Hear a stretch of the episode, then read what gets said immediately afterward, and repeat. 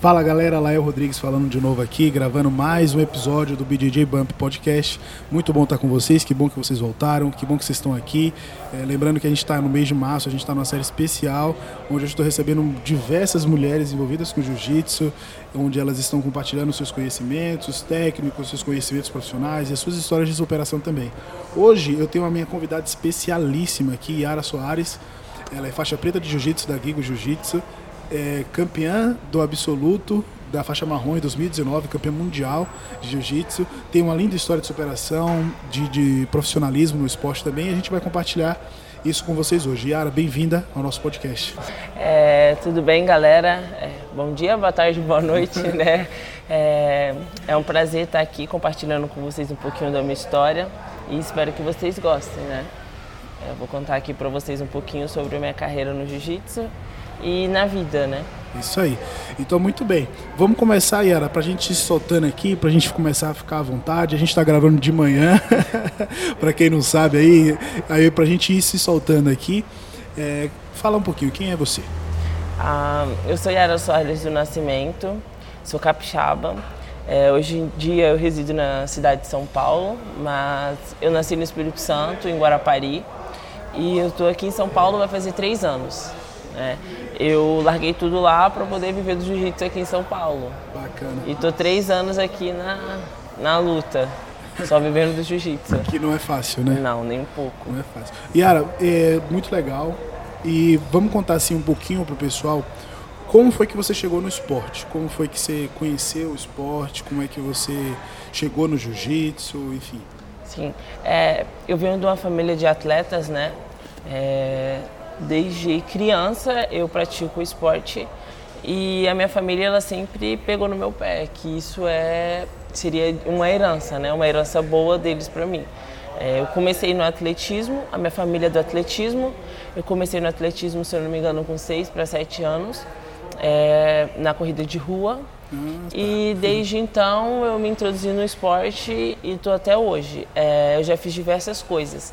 É, com 11 para 13 anos, mais ou menos assim, de 11 aos 13 eu comecei a natação, aí fiz natação.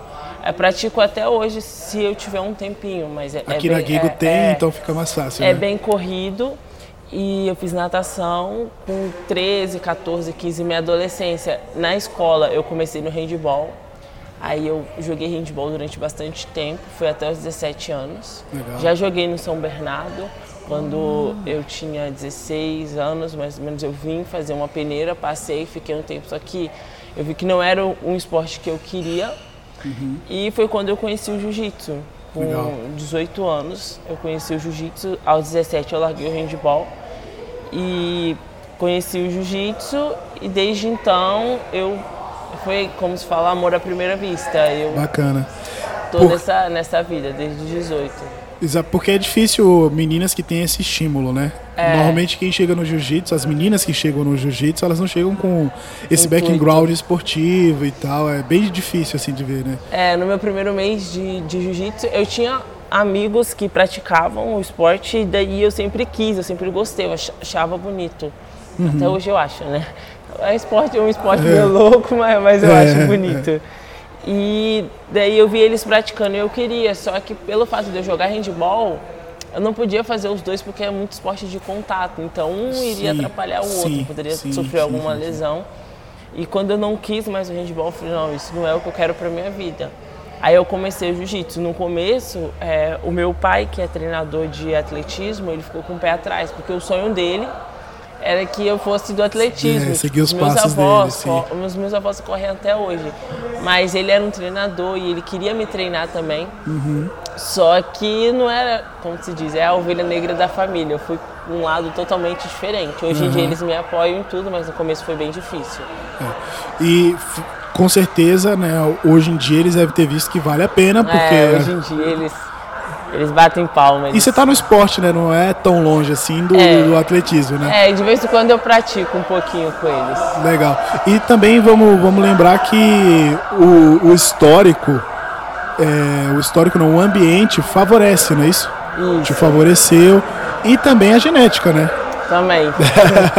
e como é que foi assim o começo? Você, você começou a treinar, já veio com esse histórico que ajuda muito, né, com as habilidades, com o condicionamento físico.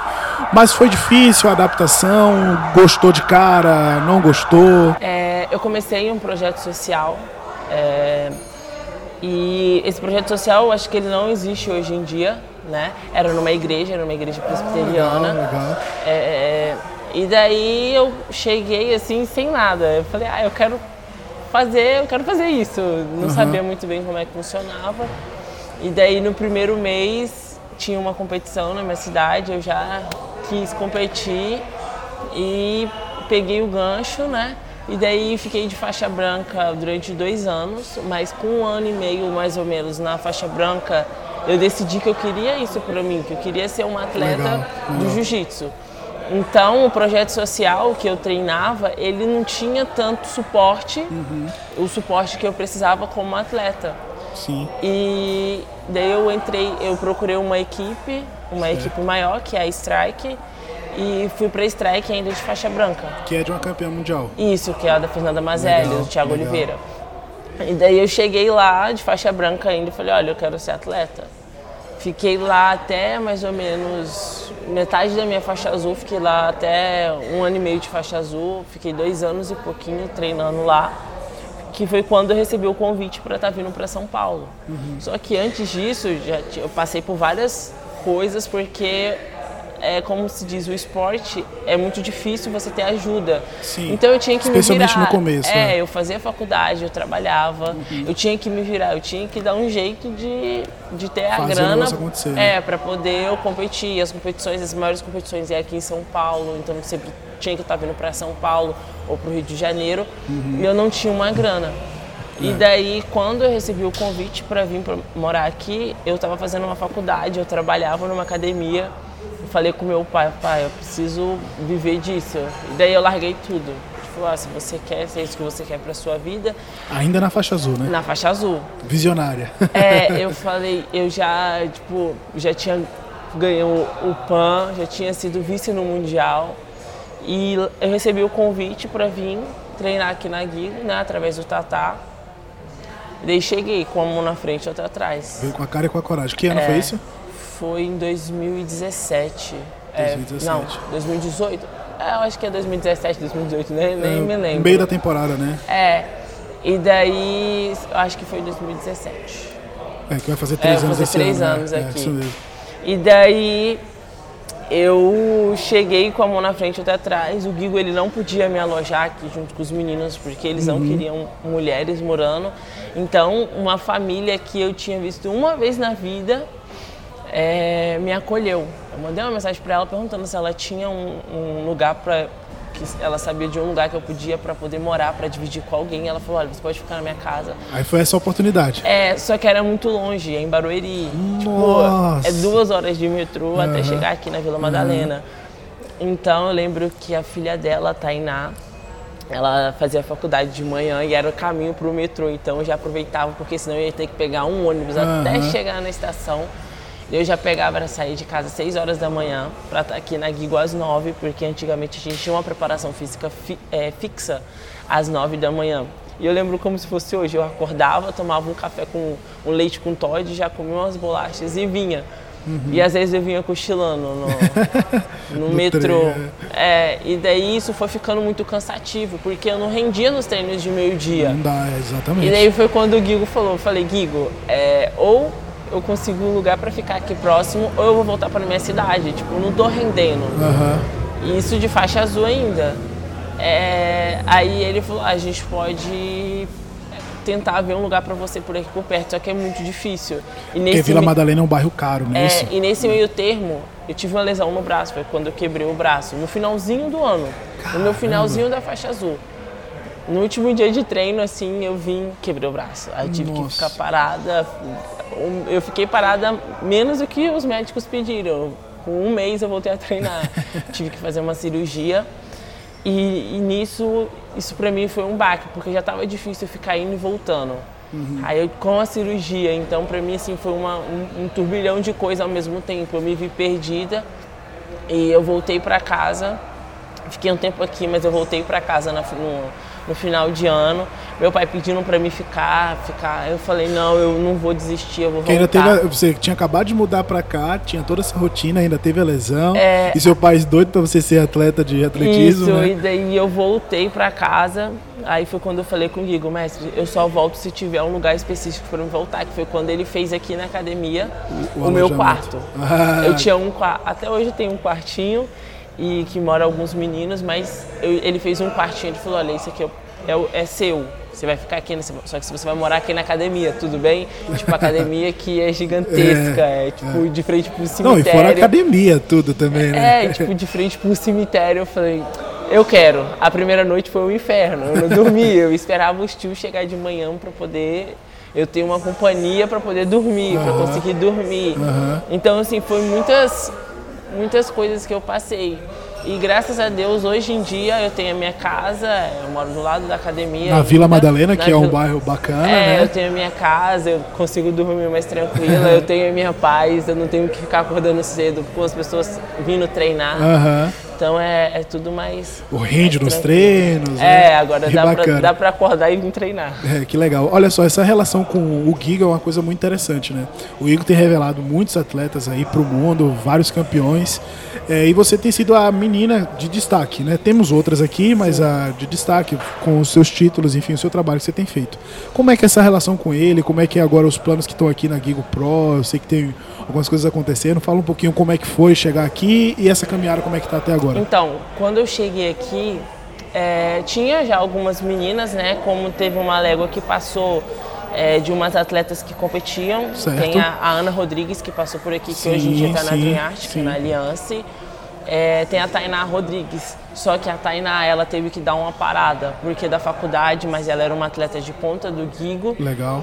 E eu cheguei aqui ainda de faixa azul, essas meninas já estavam indo para faixa roxa e a Ana já tinha saído daqui. Então eu olhei assim e falei, gente, eu cheguei, todo mundo saiu. Eu não vou ter nada. Só que graças a Deus foi chegando umas, uma légua nova de meninas, uhum. né? E eu sempre, pelo meu tamanho, é, eu treinava com os meninos. De igual para igual, é, de igual para né? igual, uhum. porque por eu ser grande é bem difícil achar um treino feminino do meu uhum. tamanho. Sim. Então eu sempre treinei assim com esses meninos.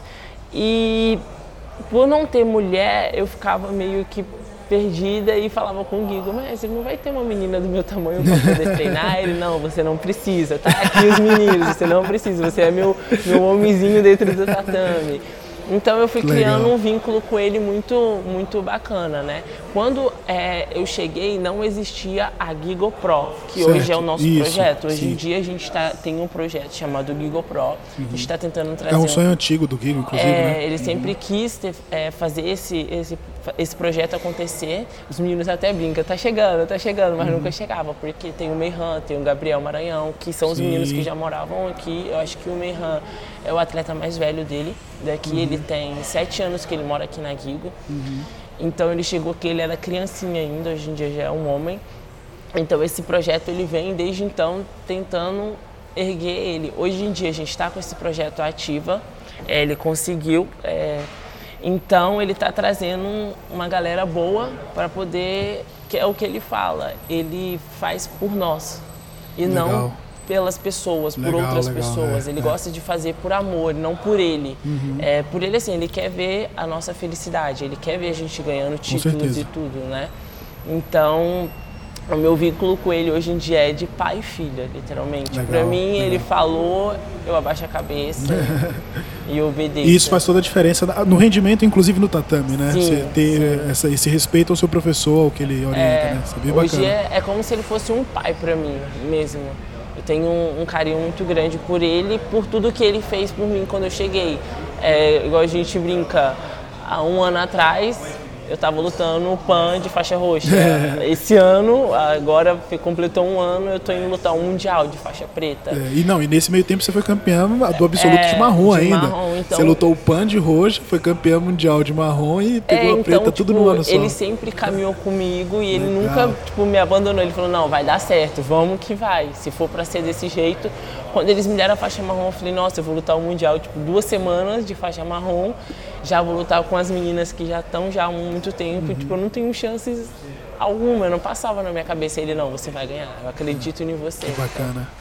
E o Gigo tem uma relação muito próxima com o Lloyd Irving lá nos Estados Unidos. Sim. E você está sempre lá, fazendo Sim. camp e ajuda muito nas competições que são lá também, apesar de, mesmo estando nos Estados Unidos, ainda é longe né, da Califórnia, é, é do outro extremo, mas já está lá nos Estados Unidos, é mais fácil. E como é que é treinar lá? Como é que foi a primeira vez, essa experiência? Porque eu vou pontuar aqui a minha visão, tá? De quem escuta a sua história, para até para colocar o nosso ouvinte também. Eu acho que ele está na mesma sintonia que eu. Porque não é comum ver meninas com essa história. Você saiu da sua casa para São Paulo sozinha, veio para cá, enfrentou tudo, venceu todas essas dificuldades no começo e está aqui dando certo. E aí você sai daqui para ir lá para os Estados Unidos, sozinha também, para é. ficar lá meses treinando num lugar frio, é, sozinha de novo. Como é que é isso aí? Fala pro pessoal. Então, é, foi muito engraçado essa minha ida para lá, porque até então só ia meninos Nunca, sim, foi, sim. Um, nunca foi uma menina para lá. De novo, né? Pioneira. É, e daí eu cheguei lá e eu tinha acabado de fazer minha cirurgia. Eu tinha três meses de cirurgia no braço. E eu não tinha eu, tinha eu quebrei o braço em dezembro. No dia 3 de dezembro, no dia, 12, no dia 11 eu fiz a minha cirurgia, no dia 12 eu já estava na graduação. Peguei a faixa roxa, tanto que eu tô assim com o braço todo cheio de de marcas de cirurgia ainda. Caramba. Eu cheguei na graduação, falei, não, eu vou graduar com os meus amigos, eu quero. Uhum. Participar da festa. É, da festa. E daí eu cheguei e o Guigo me graduou, a faixa roxa. E daí eu falei, mestre, eu ainda vou lutar o PAN. Ele falou, Yara, como? Eu falei, eu não sei, eu vou lutar o PAN. E eu lembro que em janeiro eu já quis voltar a treinar. Não certo. tinha muita gente aqui, mas eu falei, não, eu vou voltar a treinar porque eu vou lutar o PAN. Início de janeiro até março, tipo, dá uns três mesinhos, então eu, eu, na minha cabeça eu ia conseguir me preparar. Aí em janeiro tinha um campeonato. Eu lembro que eu não tinha nenhum mês de cirurgia. Eu falei, eu vou me inscrever nesse campeonato. Esse campeonato foi na minha cidade. Aí eu me inscrevi escondido, só que eu não sei o que, que aconteceu que ele descobriu. Aí ele falou, você tá ficando maluca, você tá com sete pinos no braço, você tem uma placa, como que você quer competir? Eu falei, eu não preciso do outro braço. E, e daí eu peguei e não fui, não lutei. Aí uhum. eu já fiquei com a cabeça baixa e eu voltei para São Paulo. Uhum. Aí chegando aqui em São Paulo, é, eu virei para ele e falei, mestre, eu vou lutar o PAN. Isso já tinha um mês já de cirurgia. Ele era como?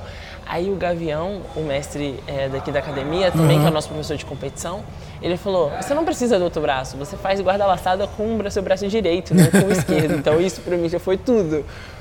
É, eu esperava o Guigo sair do tatame, colocava uma tipóia e vinha treinar com a tipóia. Eu fazia guarda-laçada e só aí acabou. Aí, quando foi em fevereiro, o Lloyd veio procurar para poder o Merran ir, uhum. e o Tatá e o Duzão. É, foram os três. E daí eu falei, mestre, eu quero ir também. Ele falou, Yara, você tá maluca? Eu falei, eu vou, eu vou, eu quero ir, eu quero passar por essa experiência. E daí eu cheguei, lá na Lloyd um frio, um frio. Eu, não, eu já tinha ido outras vezes. E já não é inverno, né? A época do, do, do camp do Pan já não é tão inverno assim, né? Não, isso? ainda a gente pega. Pega, pega o finalzinho do inverno? É, é o finalzinho Nossa, do inverno. cruel em Maryland, não é isso? É.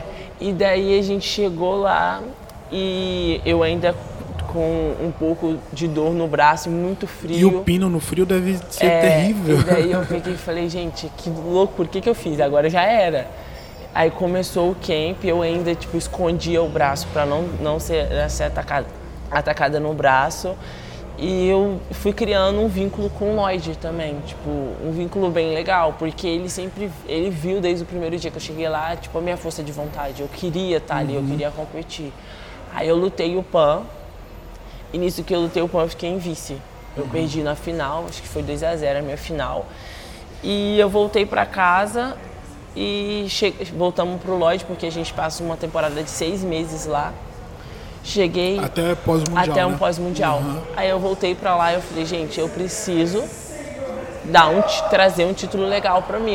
Eu não tinha um título de campeão mundial ainda. Uhum. E eu falei, eu preciso treinar mais do que eu já estou treinando aqui. Aí eu comecei a fazer uma preparação física muito forte lá. Tem uns treinos muito legais de preparação física, que é no Monster Make, uhum. que é uma escola para atletas. É, tipo, até o, o 18, 19 anos, que é para eles é pré-faculdade, que eles treinam para poder conseguir uma uhum. bolsa de estudo na faculdade através uhum. do esporte. Que é muito comum lá nos Estados Unidos, não é isso? É, e daí eu comecei a fazer esses treinos com eles. É um treino tipo, muito pesado. Nos dias que eu treinava a preparação física, eu só conseguia fazer um de jiu-jitsu.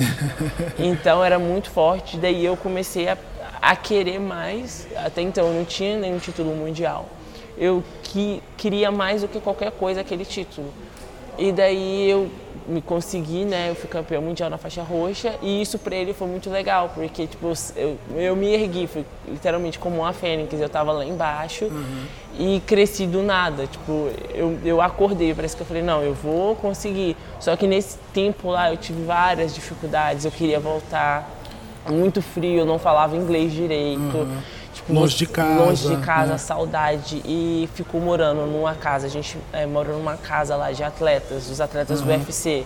Eles nem olham para nossa cara, tipo, eles são é, americano, é, é tem outra cultura, uns né? americanos né? que são assim, era um ou outro que chegava, perguntava se estava tudo bem.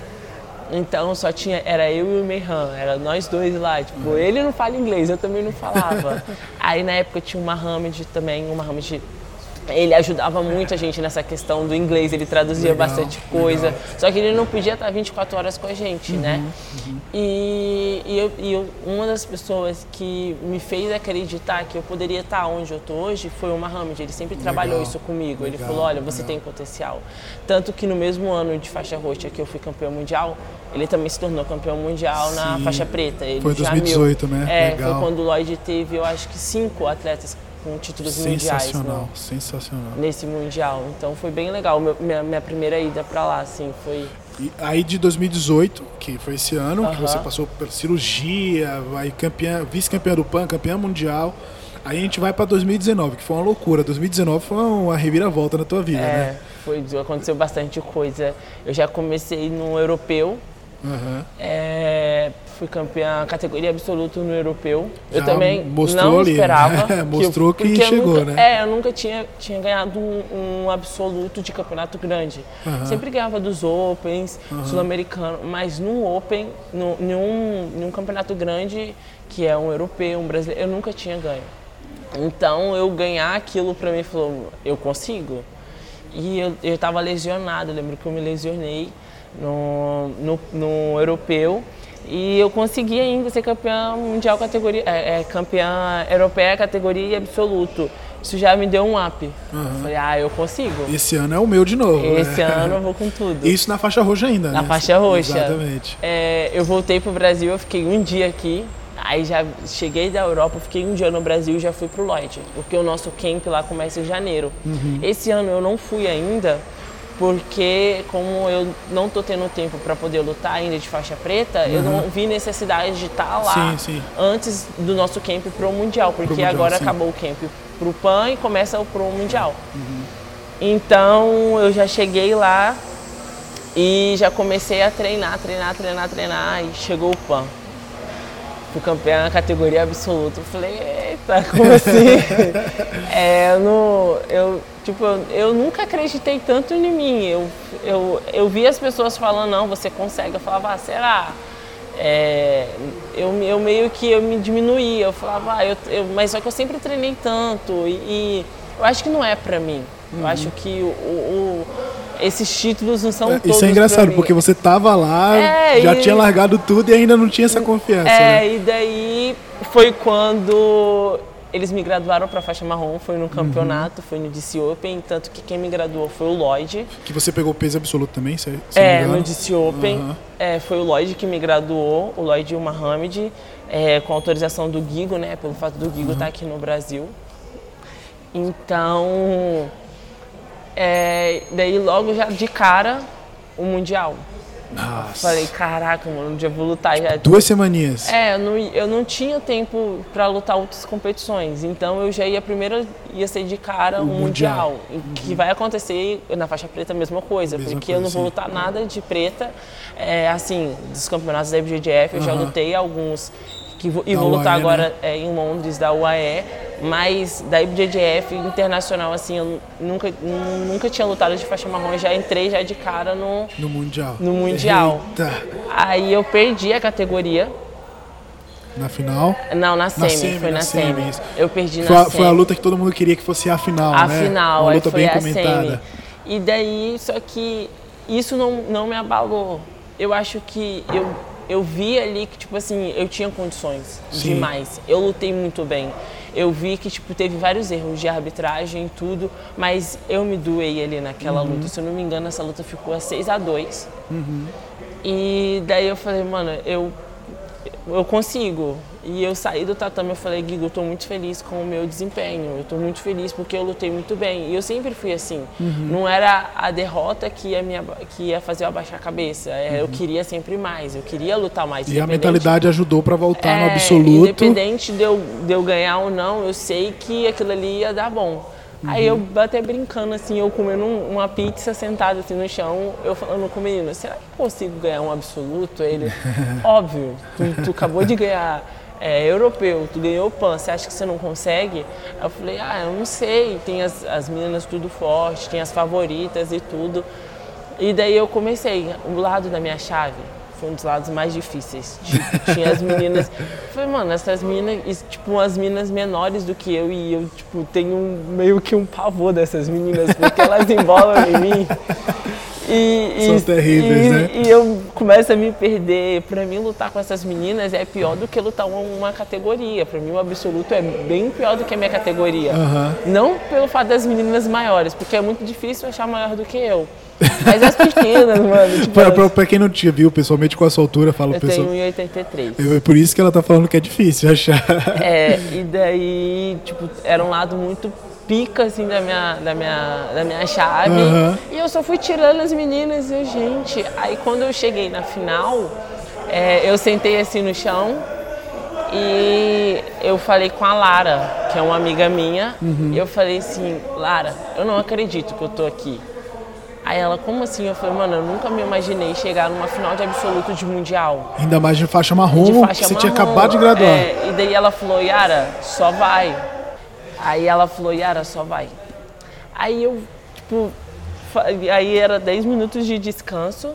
Para poder fazer a final. Para poder fazer a final. Aí a mulher veio e falou: Olha, você pode escolher se você quer os 10 minutos ou se você já quer. E agora eu olhei assim pro lado, olhei pro outro. Eu falei com o Guigo: Guigo, se eu ganhar, eu vou fazer bonito. E se eu perder, eu vou perder bonito. Eu tô indo.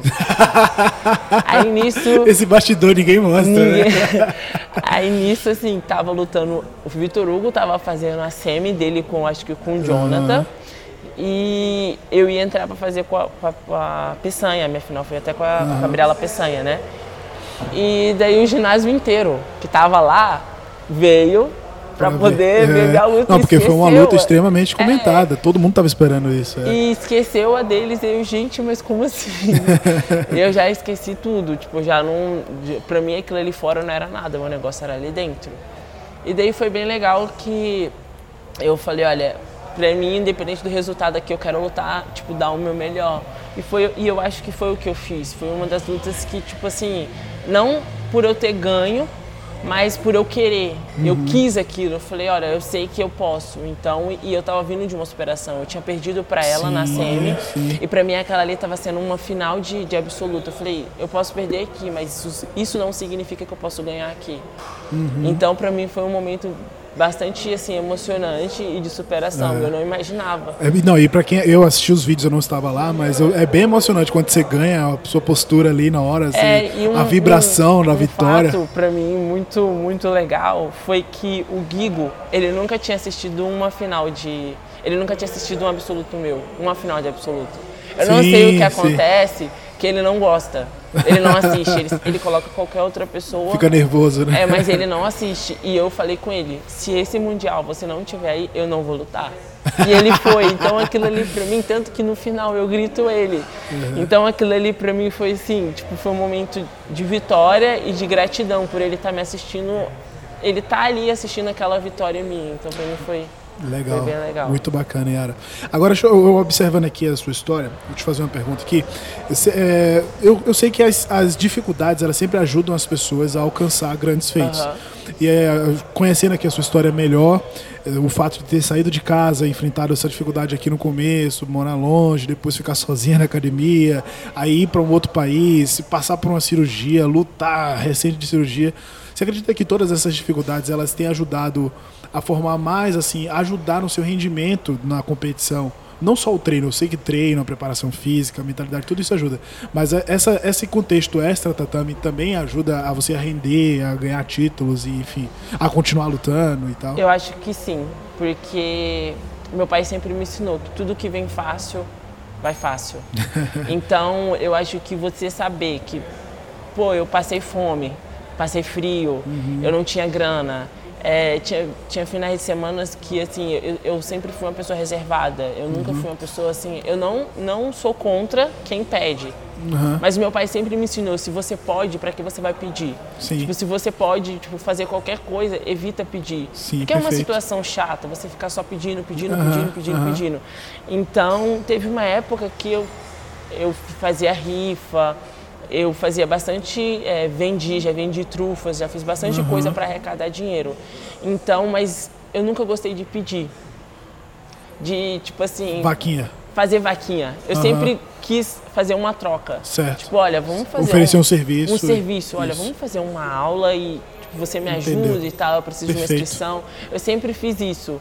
Então, só que tinha momentos que eu me via perdida, que eu não tinha nada. Eu não tinha o que fazer troca, eu não tinha Tipo, eu não queria pedir, eu não queria ligar para casa. Quando eu saí de casa, eu, eu sempre morei com, meus, com o meu pai, os meus pais são separados, então eu não queria ligar para casa e falar: olha, eu tô precisando de dinheiro. Uhum. Tipo, pra mim isso aí ia ser a pior coisa, porque, poxa, por que, que você saiu de casa então? É, aqui você tinha tudo, É, né? você Exato. tinha tudo. Eu nunca quis ligar pra. A minha mãe me ligava e eu falava, não, mãe, tá tudo bem.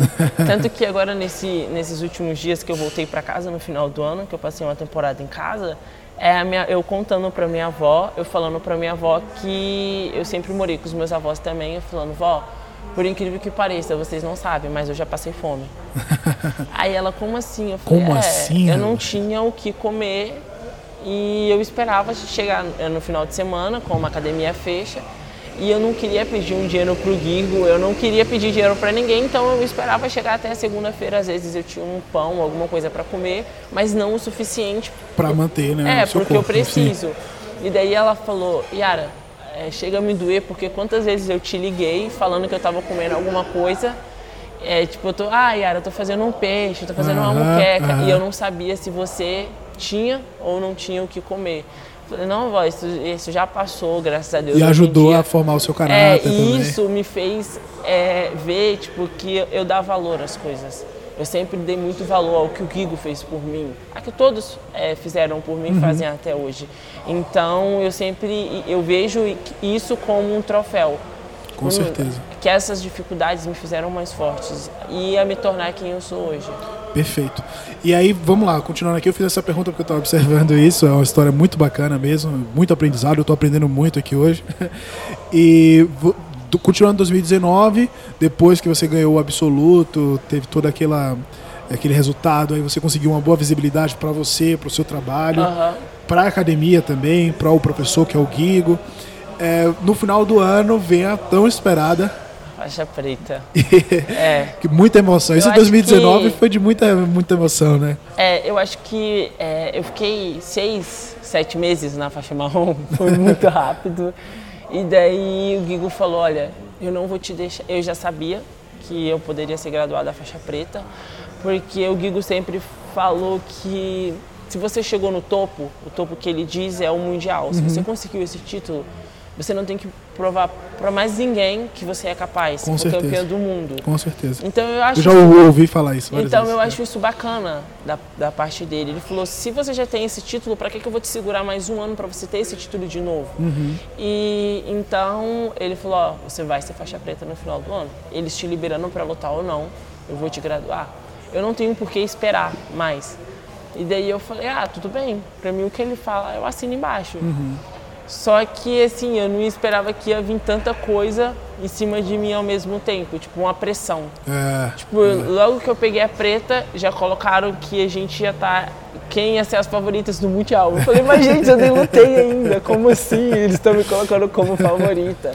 Então eu já me via. Mas isso é bom, é reflexo do é, bom trabalho então que você tem construído. Eu via né? que, tipo, poxa, eu de faixa marrom eles já estavam me visando de faixa preta. Legal. Ou seja, eu tenho que, tipo, não mostrar para eles, mas mostrar trabalho. Eu falar, Ah, não, sim, realmente sim. eu vou chegar para poder, É. tipo, fazer bagunça, né? É. Igual o Guigo fala, você pode não ganhar, mas Bagunça. bagunça você vai fazer. Então eu falei, caraca, mano, então eu vi aquilo, eu já entre as melhores ali, eles falando quem ia ser as, as finalistas das categorias. Aí veio a, a oportunidade de começar a lutar os campeonatos da UAE, porque até então eu não Sim, lutava sim. todos. Eles Eu são mais flexíveis com isso, é, né? pelo fato de eu não ter uma grana para poder estar me, deslo- eh, me deslocando para os países, porque é, são em vários países diferentes e é uma grana muito alta que, Sim. que você vai desembolsar.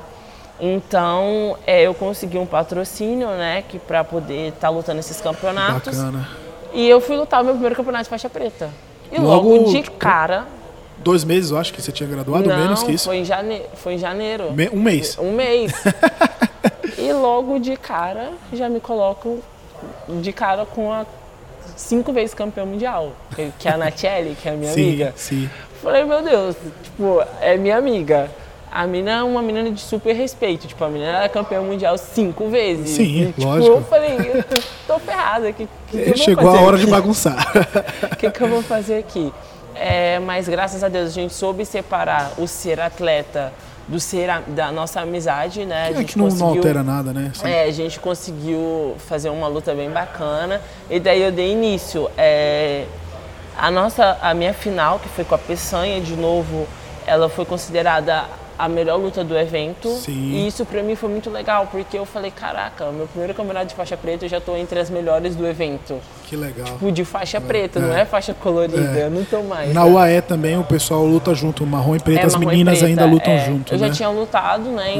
Já tinha lutado com faixa Rio preta também. no- é, no Rio de Janeiro, na, na etapa do Rio de Janeiro eu lutei, só que ainda de faixa marrom. Uhum. Esse foi o meu primeiro campeonato com a faixa preta amarrada na cintura. Legal, legal. E daí a gente conseguia, assim, como a luta do evento, pra mim isso foi bem, É bom. foi bem legal. E é uma, é uma, uma adversária, assim, né? Uma pessoa que você vai lutar várias vezes ainda. É, Vocês são pra frente, novas, é. Você enfrentar várias vezes. É só um clássico do jiu-jitsu É, aí. e pior que vai ser categoria absoluta. Sempre, né? A gente é da mesma categoria e vai chegar no absoluto também junto. E é uma Yara, luta bem legal. Nós só ganhamos com isso, viu? Vocês têm dado show, dado espetáculo pra gente. Só agradeço. Legal. Bom, a gente está chegando aqui agora no- na parte do nosso podcast que a gente tem um joguinho bem clássico aqui, já é tradição no nosso podcast, que é do Raspa ou Passa. É, eu te expliquei antes, mas eu vou te explicar de novo aqui, até pra galera que tá ouvindo, quem tá escutando a primeira vez. É o seguinte, eu te dou um tema do jiu-jitsu. Se você gosta do tema, você raspa. Se você não gosta, você passa. E se for ficar no meio termo, é o double pull. Beleza? Tá. Vamos lá? Vamos jogar? Vai. É o seguinte, primeiro, bem fácil, só pra gente ir se ambientando. Kimono colorido, mas kimono colorido de cor estrambólica, roxo, laranja. Se raspa ou passa? Ah, eu raspo. Você gosta? Eu gosto. Eu adoro rosa. Ah, kimono rosa, bem discreto, 1,83m de kimono rosa, Eu adoro. Eu pra adoro passar rosa. despercebida. Eu adoro rosa. Eu, eu só não tenho hoje porque eu tenho certeza que se eu colocar o kimono rosa, o Guigo vai me matar. Mas ele sabe que eu Chega, gosto. chega aqui de kimono laranja. É, tem o laranja também. O tatazinho veio de laranja. Imagina você tatar de laranja no kimono do tatame, deve ser sensacional. Muito bem, então vamos lá. O segundo tema aqui. Luta absoluto. Esse eu já imagino a resposta. Se raspa ou passa. Eu raspo. Se não, não lutar absoluto, não teve campeonato. Não, pra mim eu acho que o absoluto é pra concluir tudo. Tipo, vamos fechar aqui. Cereja do bolo, né? É, Que absoluta. bacana. Tem que ter absoluto. E você tá mandando super bem nos absolutos também, Graças então a Deus. vamos ver aí na preta logo logo. Se Deus quiser, ter bons resultados. Vai que vai. Vamos lá. Treinar defesa pessoal, você raspa ou passa? Ahn, eu acho que eu raspo. Eu não sou muito fã de. De treinar, quer dizer, você nunca precisou, é que tipo eu, eu nunca É, precisei eu usar nunca fora. precisei, assim, eu acho que eu corro. todo mundo me pergunta. O que, que você faria na Que- situação? não, eu correria. Ele falou assim, Yara, você deve bater em todo mundo. e tal." Eu falei, não, eu sou a primeira a correr. Eu corro. Melhor defesa. Eu corro. Muito bem. Eu só tenho tamanho. Ai, ai. Agora, corredor na graduação, você raspa ou passa? É, hoje em dia eu brinquei com o Guigo, eu falei, hoje eu raspo, Isso, raspa. mas É. antigamente eu passava. Eu, é, Agora que eu sou faixa preta, ninguém vai me bater mais. Exatamente, então... não tenho mais graduação pela frente. Né? Agora, filho, fala comigo. legal, legal. É, esse aqui é interessante, hein? Principalmente para você que também tá entrando tipo no, nas lutas profissionais, lutas casadas. Trash talking. Você gosta, você raspa, você passa. O que, que, é isso? Trash talking, sabe quando você fica falando antes da luta, ah, se tá. xingando em rede social? Eu não gosto. Não gosto. Passa? Eu passo. Eu, esse aí eu passo bem longe, porque eu acho que não é só falar. Você falar, falar, falar, falar, falar, uhum. e chega na hora você não faz porra nenhuma. que que adianta, então eu né? prefiro ficar quieta, uhum. ir lá no sapatinho, fazer ninguém falar nada do que ficar falando, falando e lá na hora não fazer porra nenhuma. E engraçado que tem ficado comum no jiu-jitsu, porque era uma coisa muito, muito MMA, né? Mas muito. agora no jiu-jitsu tá muito. super comum e tá e ficando eu feio. Acho, eu, às vezes eu tento falar pra galera, gente, não tem necessidade disso. Uhum. Não tem necessidade. Eu acho que a gente vive num esporte que já é difícil. Ser bem visto. Sim. Que a galera tá limpando o nome do jiu-jitsu agora. E daí chega assim, a galera já vem falando um monte de asneira e tipo, ferra com tudo. Então eu É. não gosto. Muito bem. É, MMA, você raspa ou passa? Então, Hum. é, eu raspo. Eu, eu já estudei essa, essa hipótese de entrar no MMA, é uma Uhum. coisa que eu gosto. Hoje em dia, eu trabalho com as meninas que são do MMA, são do Sim. UFC, que é a Chitara e a Glorinha. A Glorinha não é do UFC, mas a Chitara é. Aham. Então eu trabalho com elas na parte de Grappling, lut- né? é, de grappling. O- Eu trabalho bastante jiu-jitsu. Elas estão fazendo jiu-jitsu comigo, jiu-jitsu, o, o nogi. É, não gosto muito do nogi, mas porque da necessidade eu comecei, eu tive que começar a gostar por, questão de trabalho. Profissional mesmo, né? É. Exato. Então eu trabalho com elas e eu vejo bastante coisa, eu acho bem legal. E eu tenho os meninos aqui da academia, que aqui na Gigo também tem os meninos que são do, do UFC, tem os Legal. meninos que são da Brave, e eu vejo muito eles treinando e tenho a vontade. E no Lloyd também, eu moro numa casa com três atletas do UFC. Ah, tem que gostar, não tem É, jeito. aos Mas planos a pro gente- futuro, de repente estrear? É, mais pra frente. Vai pra frente. Eu Bem mais pra ter, eu frente. quero ter uns títulos mundiais aí. Não, e hoje em dia o jiu-jitsu está conseguindo pagar bem também. Quem, É, hoje, cada vez mais os atletas estão se Tá vivendo pra se melhor, né? Não precisa correr pro MMA para fazer dinheiro, né? É. Que era o que acontecia antes, né? é, a galera, tipo, não dava certo aqui e ia escapar ali, mas hoje Não, em dia. Às vezes até tava dando certo, só que o cara não fazia dinheiro no jiu-jitsu e ia pro MMA, É, né? queria pro MMA. É. Graças a Deus tá mudando, né? Muito bem. É, fechar campeonato, você raspa ou passa? Eu não gosto. Passa. Eu faço. Na verdade, eu acho que é o double pull. Depende muito da situação. Aham. É, talvez se você chega com uma pessoa assim que, tipo, é sua amiga, uma pessoa que tá ali com você, tá na mesma luta que você, Uhum. dá pra fechar, mas dependendo do outro lado, não. É. Prefiro lutar. É uma situação bem complicada mesmo, É. né? Exatamente. Double pull nessa. Essa é double pull. E a padronização de kimonos? Você raspa ou passa? Da equipe e tal? Eu raspo. Total. Aqui o Gigo tá investindo pesado A gente nisso. está né? investindo nisso. Tipo, eu, acho, eu acho lindo essas equipes que tem, tipo, tudo branquinho. Esses dias eu vi até a Nika, ela postou uma foto Sim. das meninas tudo de kimono bonitinho. Eu falei, Sim. olha que, coisa mais linda. É. Tipo, A Gracie Barra é pioneira nisso aí, né? então eu acho muito lindo. Tipo, tudo branco, tudo azul, eu acho perfeito. Legal, legal. Muito bem. Esse aqui eu imagino a resposta também, hein? Treinar preparação física, você raspa ou passa? Ixi. Eu amo. Eu raspo. Faz diferença Isso aí eu total. raspo na guarda laçada ainda. A da casa, né? Eu adoro, mano. Eu acordo 5 e meia da manhã, quando eu tô fazendo crossfit, pra Nossa. poder fazer crossfit 6 e 15. Meu que eu não Deus. faço aqui na Giga, eu faço num lugar é, distante, então eu tenho que acordar às 5 e meia da manhã. Então geralmente os meus treinos começam às 6 e 15 da manhã. Caramba. Que disposição. É, é eu gosto. Pior que isso eu gosto. Ontem, que foi domingo, eu tava treinando. Caramba. Isso aí. E tá dando certo, né? É, Tá dando tá certo, dando que bom. certo, vamos fazer, né? Vai, exatamente. É, muito bom. Agora, os dois últimos aqui, Yara, são mais polêmicos, hein? Tá. Começou facinho, falando de kimono, agora terminar com a polêmica. É, anabolizantes, você raspa ou passa? Esse daí é uma discussão Eterna. chata pra caraca. É, Eu passo, mano. Passa. É, por incrível que pareça, todo mundo é, chega até mim falando que eu tomei algum tipo de anabolizante. aham. Só que eu nunca tomei nada. É porque é a sua genética mesmo, Eu né? Treino pessoal- desde os 11 anos de idade em academia. Exato. O meu pai, ele tem 1,82m, eu tenho 1,83m, a minha mãe 1,79m. É, O meu pai é um monstro, Aham. porque o meu pai, ele treina, ele nada, ele corre, ele pedala, ele faz tudo. Então, eu desde pequena venho fazendo isso. E o meu pai sempre me ensinou que se você tem tempo, não tem por que você pular uma etapa. Eu acho que isso só atrasa, lá na frente vai ter uma o consequência. custo é caro, né? É, eu não, não vejo necessidade.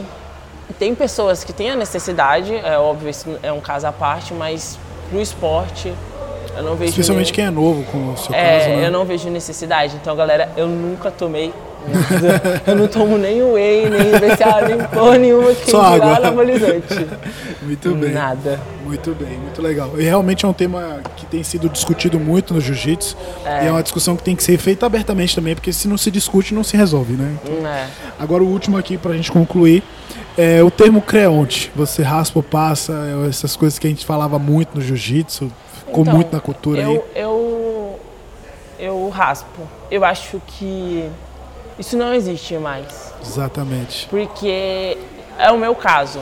Eu, eu não me vejo como uma creonte, porque pelo fato de eu ter saído de uma academia e estar em outra, e eu estar lutando em outra, isso acontece muito hoje em dia. Sim. Isso é necessidade. É, por incrível que pareça, o meu primeiro campeonato de faixa preta eu não lutei de Gigo. Quase ninguém sabe, mas eu não lutei de Gigo. Eu recebi uma proposta da Dream Art para poder estar lutando por uma equipe que chama Awada, é um clube em Abu Dhabi. Sim. E eles me propuseram, tipo, tudo e eles estavam precisando de um atleta, assim, Na categoria, na enfim, categoria e tudo, por questão deles lá. pontuar. É. E daí o Gigo falou, olha, é pelo bem da Yara, da Yara atleta, ela precisa. Então, vai. Eu Uhum. luto pela Lloyd Irving, que tipo, não tem nada a ver com o Gigo, eles são amigos. Uhum. Só que numa equipe diferente da outra. Então eu acho que é questão de necessidade. E é uma questão profissional mesmo. É, eu sempre tô na Gigo. Eu represento o Urso, represento a Gigo Jiu-Jitsu. Mas se precisar, eu não vejo problema nenhum. É. Não, o, o que você, a história que você contou aqui agora, ela mostra realmente como está a profissionalização do nosso esporte. É, Isso é muito bacana. Isso era uma coisa impensável há cinco anos, atrás. seis anos. É, eu acho que não, não, não existe isso. É tipo, é, um, foi- é o que sempre o Gigo mostra pra gente. Eu faço, é o que ele faz pela gente. É tipo, não é ele res- esperando receber algo em troca. Até porque ele não precisa. Ele faz porque ele vê que a gente também, ele- a gente tem que chegar em algum lugar. E isso vai abrindo só portas. Você acha Com que ele certeza. ia querer que tipo os melhores atletas dele fosse pra fora pra lutar? Não, mas é uma questão de necessidade. Se eles têm o que oferecer pra gente lá, isso é bom pra gente, né? É, é. Então ele visa isso. Ele, eu acho certeza. que eu aprendi que eu acho que Creonte e eu sempre tô na minha equipe antiga. Quando eu vou, volto pra Pra casa, eu tô treinando na Strike. Então Legal. é. Muito bom. Então você foi campeã do Raspa Passa de hoje. Tava sozinha na chave. não gosto de ganhar assim. Mas Brincadeira. tá bom, tá valendo. Mas é ouro, né? Vai. dá- Faz uns pontinhos pro ranking também. Brincadeira. Bom, Yara, a gente tá chegando aqui no final do nosso podcast.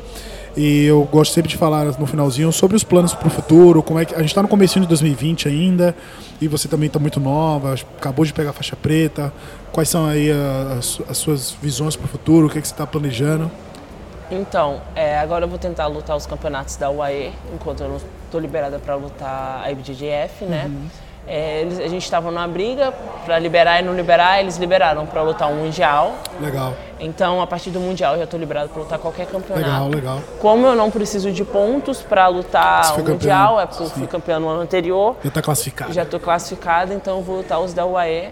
E os meus planos, assim, tipo, futuramente, eu não sei.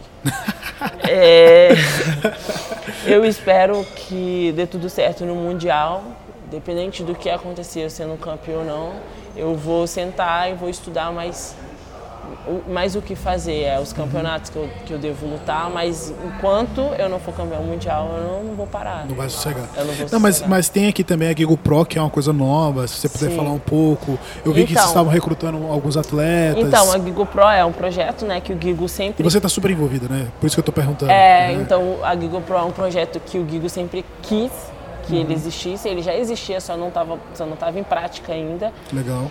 É, e a gente está trazendo alguns atletas de fora, dando a oportunidade para quem quer realmente viver do jiu-jitsu. Né? A gente uhum. tem aqui atletas de Manaus, tem atletas do Maranhão, tem eu que sou do Espírito Santo, tem Minas Gerais, tem que bacana. do Brasil inteiro, tem até do Peru aqui. Que a gente tem um, um, um, peruano. Tá internacional o negócio. É. Então é, é para dar oportunidade, né, para aqueles que, que querem realmente viver o sonho de ser atleta de jiu-jitsu. Mas não é, eu falo que não é para qualquer pessoa. Qualquer pessoa que eu digo tem que querer. Uhum. Qualquer um pode. É. Só que é difícil você querer. Vir aqui uhum. falar, ah, eu quero viver do jiu-jitsu. Falar é fácil. Falar né? é fácil. Muito fácil. Por isso que eu falo, não é qualquer pessoa que quer. Uhum. Então, é, é ter força de vontade. Porque aqui é acordar cedo e só para quando o Guigo falar. Já deu. Legal. Então, esse projeto a gente está colocando em prática agora. É, e tá bem legal, né? A gente está com uma estrutura bem boa aqui pro, pro projeto. Muito bom. Yara, muito obrigado pela sua disponibilidade, obrigado por gravar. Espero que você tenha gostado de participar eu também. Eu, eu que agradeço. é legal, a gente conversa bastante, né? Se deixar, a gente vai ficar falando aqui o dia amanhã. todo. Mas é isso. Quem quiser acompanhar seu trabalho, como é que você está lá no Instagram? É, o meu Instagram hoje está IABJJ. YABJJ. BJJ. É, ou só colocar Yara Soares uhum. e só seguir lá. Exatamente. Vou acompanhar você nas competições, o seu trabalho também aí ajudando as meninas se preparando para o UFC. Isso. A gente acabou nem falando disso, mas que legal. É. Falamos bem pouco. Você tem ajudado o pessoal e aí eu tô aqui torcendo sempre por você, te acompanhando. Desejo todo sucesso profissional, que Deus abençoe sua vida, que você vá muito longe, traga essa medalhinha pra gente gravar vídeo com essa medalha, gravar Se podcast com essa medalha aí. E é isso. Quer deixar algum recado? Pode deixar aí, o microfone é seu, o que você quiser falar, fica à vontade. Então, o recado que eu, que eu tenho para deixar é o de sempre. É, vamos com tudo, galera, e só não parar. é isso aí. Obrigado a você que assistiu até agora. Lembrando sempre, se você puder compartilhar o nosso podcast com seus amigos, nos seus grupos de WhatsApp, no seu Instagram, nos ajuda aí a espalhar a mensagem do Jiu-Jitsu. Fiquem com Deus e até a próxima. Os.